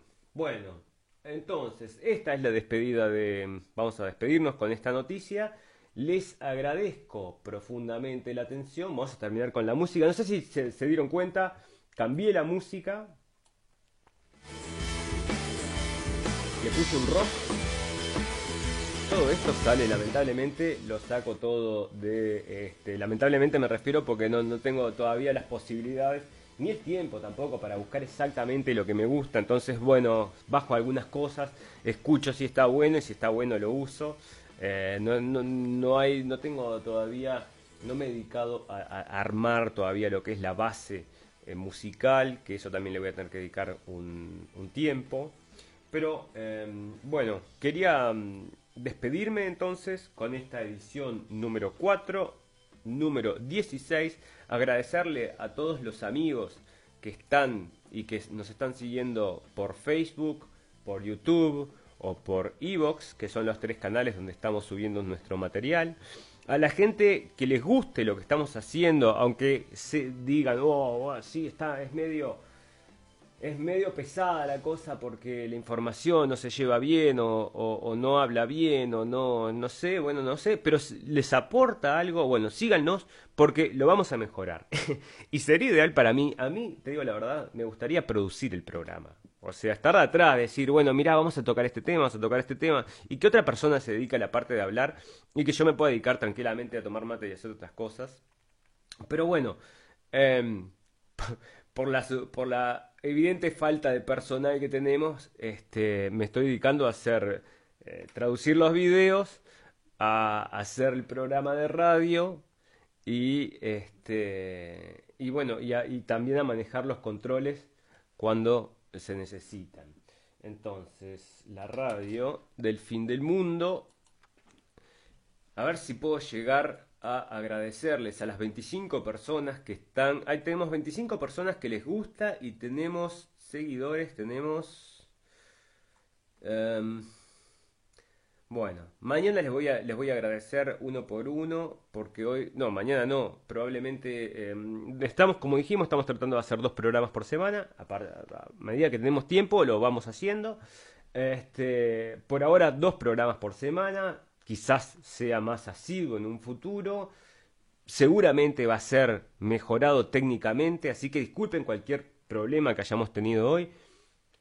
Seguramente va a ser mejorado la, voz no la puedo mejorar, ¿verdad? Uno no sé si a, todo el mundo le pasa, a mí me pasa, siempre me sucedió, yo me escucho, no me gusto. No me gusta mi voz, no me gusta, es una cosa que sin embargo, la gente me dice, no, no, no, tu voz, no, no pasa nada con tu voz, está bien tu voz. Bueno, a mí no me gusta mi voz, entonces siempre tuve como una reticencia a em, estar delante de cámaras o hablar en el micrófono o ese tipo de cosas. Pero bueno, acá por la falta de personal, entonces estamos cubriendo todos estos, estos puestos y si les sirve, bueno, bienvenidos, síganos, eh, si nos pueden apoyar de alguna forma, apóyennos, si quieren criticar, critíquennos, eh, si quieren sugerir, sugieran. Vamos a tratar de hacerlo un poco más interactivo porque acá estamos con el micrófono, podemos contestarles directamente, no tenemos todo que pasar por un por, por ningún tipo de proceso, podemos hacer una comunicación directa. Así que bueno, esa es la invitación. Que se manifiesten, que se expresen, que este, sugieran, que nos sigan, que nos recomienden, que eh, nos aporten si pueden. Más nada para decir. Muchas gracias por la atención y hasta la próxima, queridos amigos. La red del fin del mundo, programa 30 de enero 2020.